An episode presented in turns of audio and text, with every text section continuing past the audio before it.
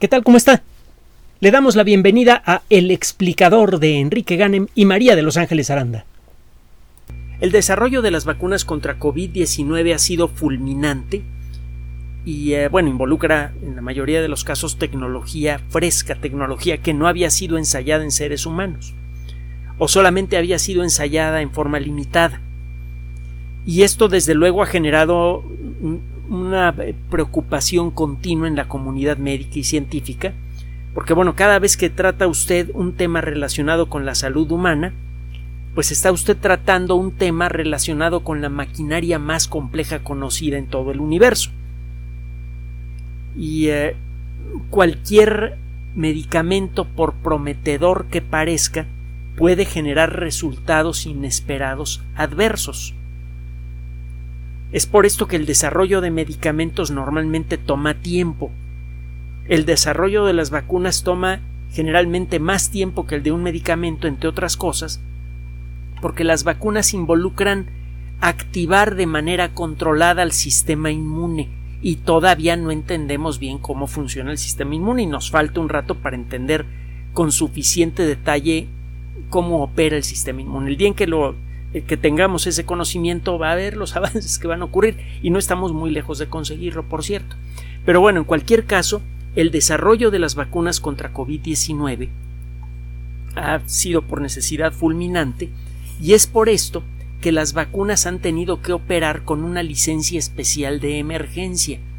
Es apenas por estas fechas que algunas de ellas empiezan a recibir la aprobación formal para que puedan ser tratadas como cualquier otro producto dedicado para a la salud, cualquier otro medicamento. Y solamente la vacuna de Pfizer y por ahí hay una que otra que, que, pronto podría recibir eh, la aprobación, solamente esas vacunas han recibido la aprobación formal, las demás están operando en modo de emergencia. Se les dio una aprobación basada en las pruebas de nivel 1, nivel 2, nivel 3, a pesar de que ha pasado poco tiempo desde que se le dieron las vacunas a las pruebas, a las personas que participaron en las pruebas de nivel 3.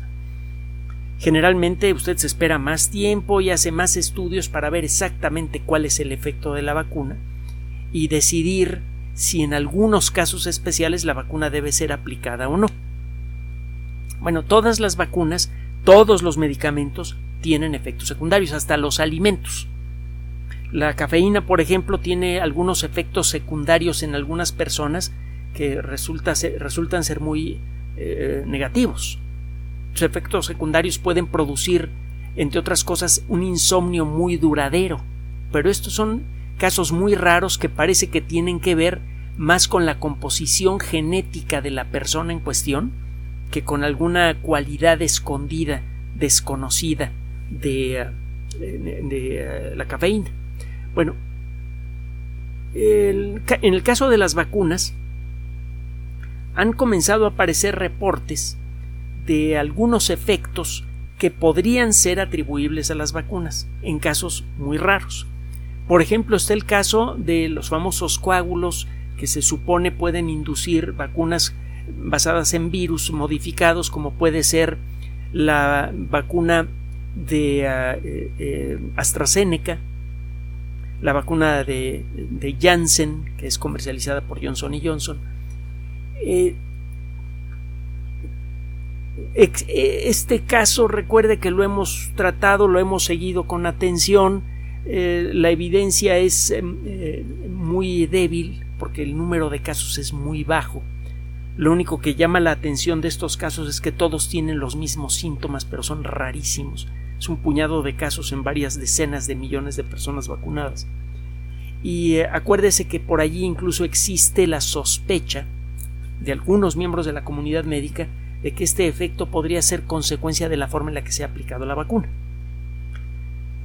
En el caso de la vacuna de Pfizer, la atención ha sido especialmente intensa porque la vacuna de Pfizer utiliza una tecnología realmente novedosa, igual que la de, la de Moderna, las vacunas de ARN mensajero.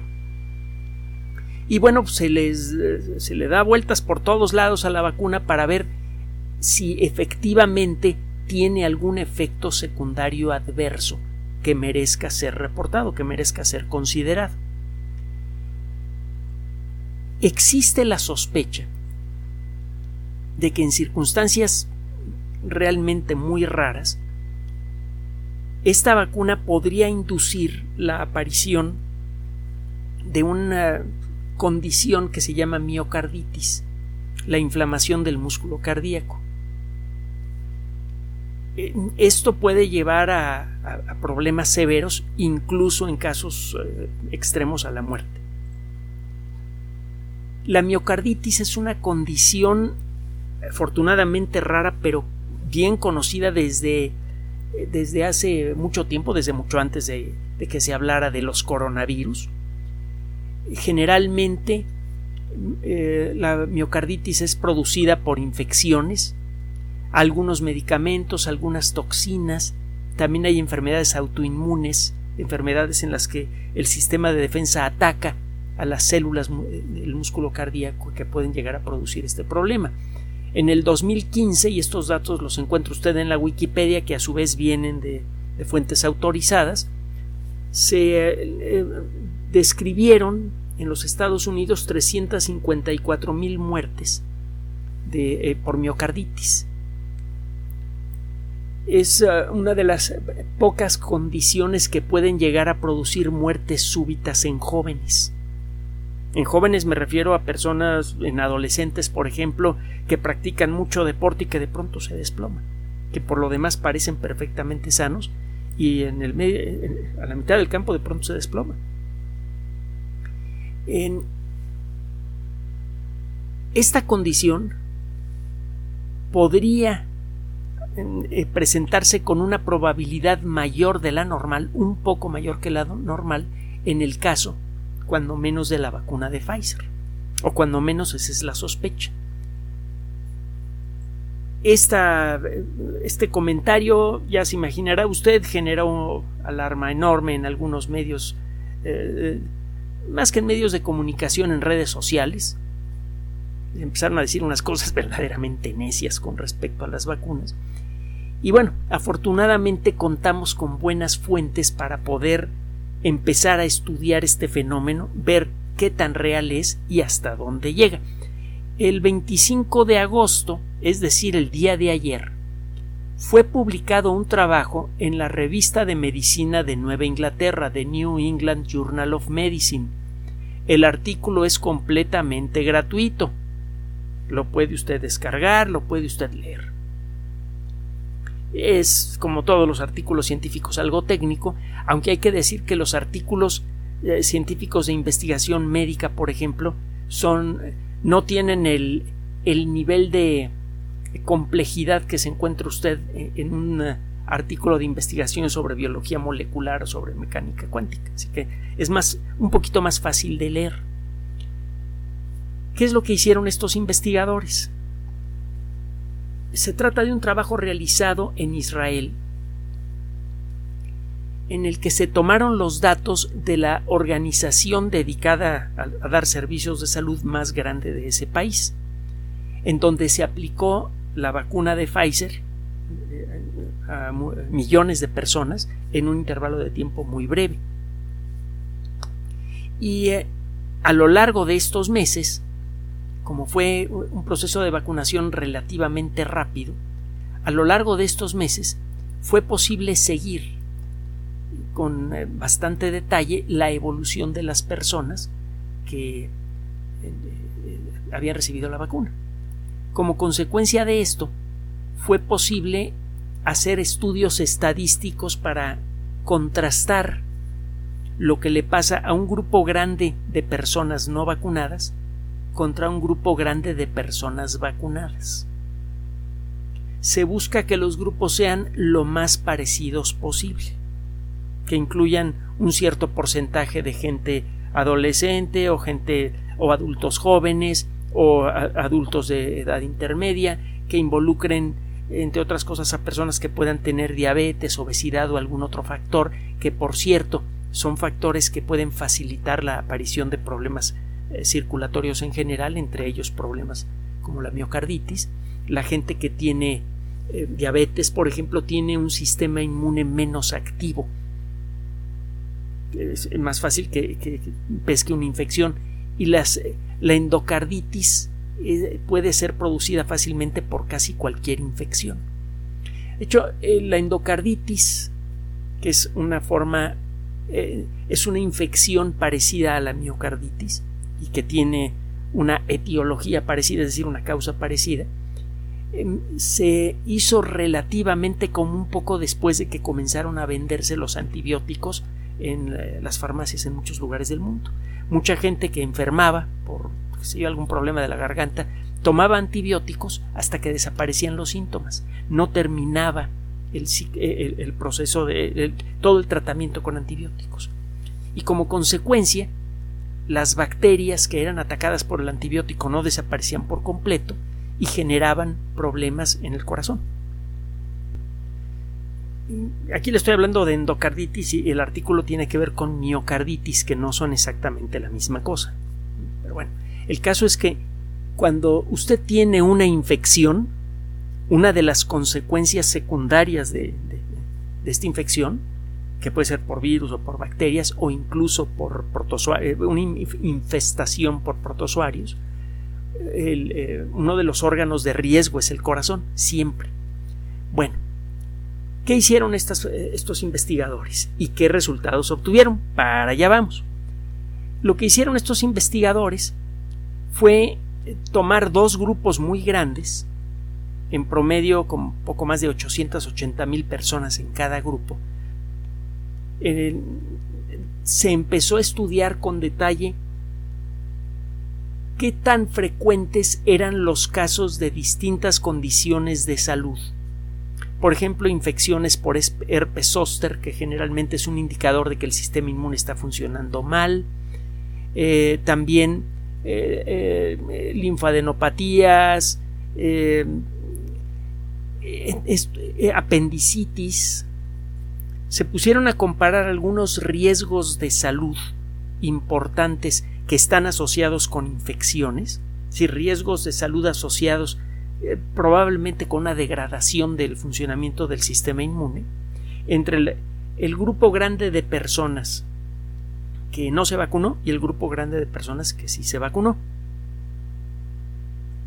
Por cada X tantos mil personas se encuentran eh, eh, tantos casos de miocarditis en el grupo de personas no vacunadas. Y luego se hace la misma pregunta, ¿cuántos casos por cada, por ejemplo, por cada mil personas se encuentra la miocarditis? Eh, los resultados aparecen publicados en el resumen del artículo, ni siquiera tiene que leerlo completo si no quiere. Eh, por ejemplo, en el caso de apendicitis, se encontró que prácticamente el riesgo de contraer apendicitis es el mismo entre las personas vacunadas y las no vacunadas. En ambos grupos, esta condición apareció con la misma frecuencia. La única condición que apareció con una frecuencia un poco mayor es el de la miocarditis. Pasó de un evento por cada 100.000 personas a cinco eventos por cada 100.000 personas. Es decir, hubo un incremento ligero en el riesgo de contraer miocarditis. Este es un efecto serio requiere de atención, pero faltan algunos detalles que aparecen en otra parte del artículo, que es en donde se discuten los resultados. Esto es muy importante en el mundo de la ciencia. Cuando usted publica un artículo científico, no nada más publica los resultados, los discute. Y en la discusión incluso usted podría acabar eh, por llegar a la conclusión de que su trabajo quedó incompleto no crea que eso es, eh, eh, darse solito una patada. Usted a la hora de revisar sus datos puede darse cuenta que le faltó estudiar otro, otro fenómeno más y que por lo tanto las conclusiones a las que puede usted llegar son incompletas. Esta discusión, en el caso de este artículo, revela detalles muy interesantes. Por ejemplo, en no existe forma a la hora de estudiar los datos de 800.000 personas de un grupo y 800.000 personas del otro, no hay forma de saber si las personas que, eh, que tuvieron miocarditis estaban enfermas de alguna otra cosa, porque los reportes llegaron por vías muy diferentes. Esas ese millón seiscientas mil personas no fueron al mismo hospital para eh, participar en los estudios. Simplemente a, estas personas se les, algunas se les puso la vacuna, a otras no, y luego se buscó información sobre cuál había sido su estado general de salud a lo largo de estos meses. En algunos casos se desarrollaron eh, instancias de miocarditis, más en el grupo vacunado que en el grupo no vacunado, pero lo que no se sabe exactamente era cuál era la condición de salud de las personas que se enfermaron de más en el grupo de vacunación, porque en algunos casos los reportes fueron capturados en hospitales en donde no se hizo un diagnóstico completo del problema que tenían estas personas o la información no estaba disponible al momento de hacer el estudio. Algunos hospitales sí dan información, otros no, algunos tienen por lógica un cierto procedimiento administrativo antes de proporcionar información de enfermos, aunque sea información anónima. Y hay otros eh, lugares que dan información sobre sus pacientes, pero borrando los nombres. Simplemente adulto, eh, eh, hombre, 45 mm, años, por, por decir algo. El caso es que la información entonces queda incompleta. No se sabe si este número es realmente estadísticamente significativo. Porque no se puede saber si algunas de las personas que presentaron miocarditis estaban expuestas a condiciones especiales que favorecían el desarrollo de la enfermedad y que eso podría en un momento dado distorsionar los datos del estudio, haciéndonos creer que la vacuna aumenta eh, el, riesgo de miocarditis en una forma escandalosamente ligera, chiquitita. Entonces, de arranque, es, cierto que los números indican que hay un ligerísimo aumento de riesgo de contraer miocarditis a las pocas semanas de haberse puesto la, la vacuna de Pfizer. Pero la realidad es que a la hora de discutir los datos los investigadores se dan cuenta que no tienen forma de asegurarlo. Es solo una sospecha. Luego, hay otro detalle más. Vamos a suponer que la vacuna realmente aumenta el riesgo de miocarditis. Bueno, ¿y cuál es el riesgo cardíaco y el riesgo general de salud de contraer COVID-19? Ah. Eh, si usted contrae COVID-19 y la enfermedad mm, se afianza en usted, empieza usted a mostrar síntomas, comienzan a aparecer riesgos de problemas en el corazón, en riñón, en sistema respiratorio, incluso algunos riesgos que puedan involucrar al sistema nervioso central. Las consecuencias a largo plazo de COVID-19 son importantes y crecen con la gravedad de la enfermedad. A la hora de ponerse a calcular cuál es el riesgo, el riesgo general para la salud de una persona que se pone la vacuna, contra el riesgo general de la persona que no se pone la vacuna, la diferencia es escandalosa cuando eh, compara usted riesgos totales. Además hay otro detalle más. Si usted se pone la vacuna y eh, se expone a un ligerísimo riesgo de miocarditis, solamente se expone usted al riesgo. Si no se vacuna, va a exponer al riesgo de COVID-19 con todas sus posibles consecuencias, incluyendo la muerte, a usted y a un montón de otras personas que tenga alrededor, incluyendo a sus familiares. Ah, una vez que pone usted eso a, consideración, y eso es lo que hacen los autores de este estudio, entonces queda claro que ese ligerísimo riesgo aparente, todavía no, no bien demostrado, de miocarditis en algunos casos particulares, es mucho más aceptable que el riesgo de no vacunarse. Faltan otros detalles más a considerar. Cada vez es más claro que el sistema inmune está sujeto a las mismas variaciones genéticas que el resto de, nuestro cuerpo y además es lógico, ¿no? eh, hay personas a las que se les cae el pelo con facilidad, personas a las que no, personas que son altas, personas que son bajas, personas que con facilidad desarrollan una musculatura fuerte con relativamente poco ejercicio, personas que no, personas que tienen la obesidad, personas que son flacas toda la vida. Hay mucha variabilidad genética entre nosotros, los seres humanos.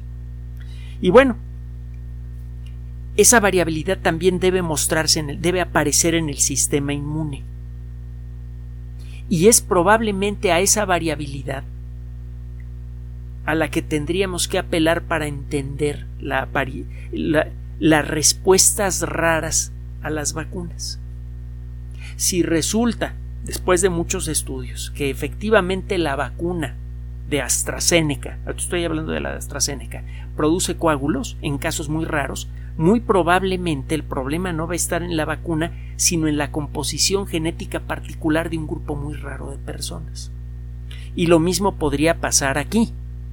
Aunque se llegara a demostrar que la vacuna de Pfizer aumenta eh, de manera muy ligera el riesgo estadístico de contraer miocarditis, eso no significa que todas las personas que se ponen la vacuna estén sometidas al mismo riesgo.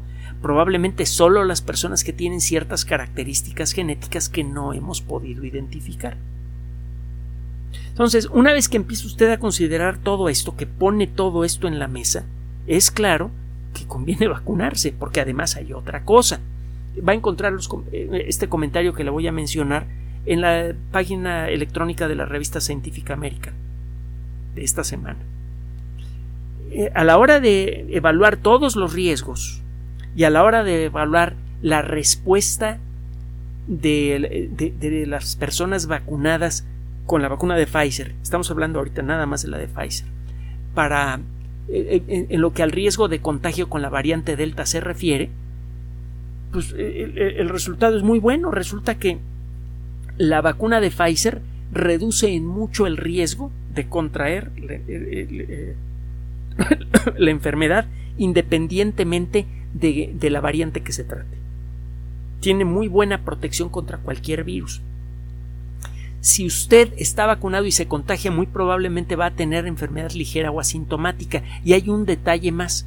Cada vez parece más claro que la gente vacunada que llega a enfermar, bueno, que llega a infectarse de manera asintomática, lo hace de una manera que resulta difícil de contagiar. Parece que el sistema inmune está funcionando y reduce contra, contra el virus, se logra medio establecer en el cuerpo, no produce un, eh, eh, síntomas, la enfermedad es muy ligera, porque el sistema inmune está destruyendo la mayoría de los virus que son producidos por las células infectadas. Y los virus que sobreviven muchas veces están parcialmente bloqueados con anticuerpos, así que parece que la gente que se ha puesto vacuna y desarrolla infección asintomática es mucho menos contagiosa que la gente que desarrolla la enfermedad asintomática también, pero que no se ha vacunado. Entonces usted se pone la vacuna, queda de, inmediato casi completamente protegido contra la enfermedad grave. A menos que tenga usted condiciones que faciliten enfermedad grave como la edad, diabetes, hipertensión, ese tipo de cosas. Pero si usted no tiene estas condiciones, el riesgo de contraer la enfermedad grave es casi cero.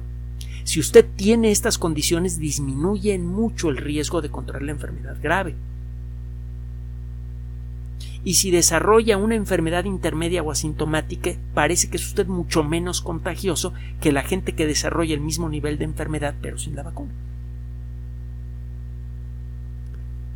Ponga todo esto sobre la mesa y haga su propia evaluación. Busque el artículo si es de, su interés. El caso es que las vacunas sí funcionan, están funcionando además. Ah, me faltó un comentario más. Con todas las vacunas del planeta suceden cosas como estas. Casos muy raros de algún efecto secundario inesperado, indeseado y a veces eh, grave. Es rarísimo, pero pasa. Pasa también, le digo, con alimentos. Pasa con casi cualquier cosa a la que nos exponemos. Si usted analiza un grupo suficientemente grande de personas que se exponen a alguna cosa, alimentos, polen de plantas o, este, o vacunas, usted va a encontrar casos raros de reacciones severas.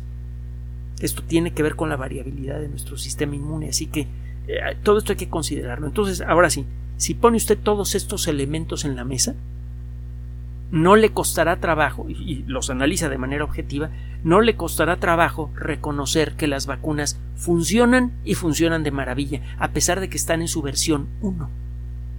Las siguientes versiones de estas vacunas serán mucho mejores. Entonces, anímese, no crea que le traje una mala noticia, al revés, le traje una buena noticia.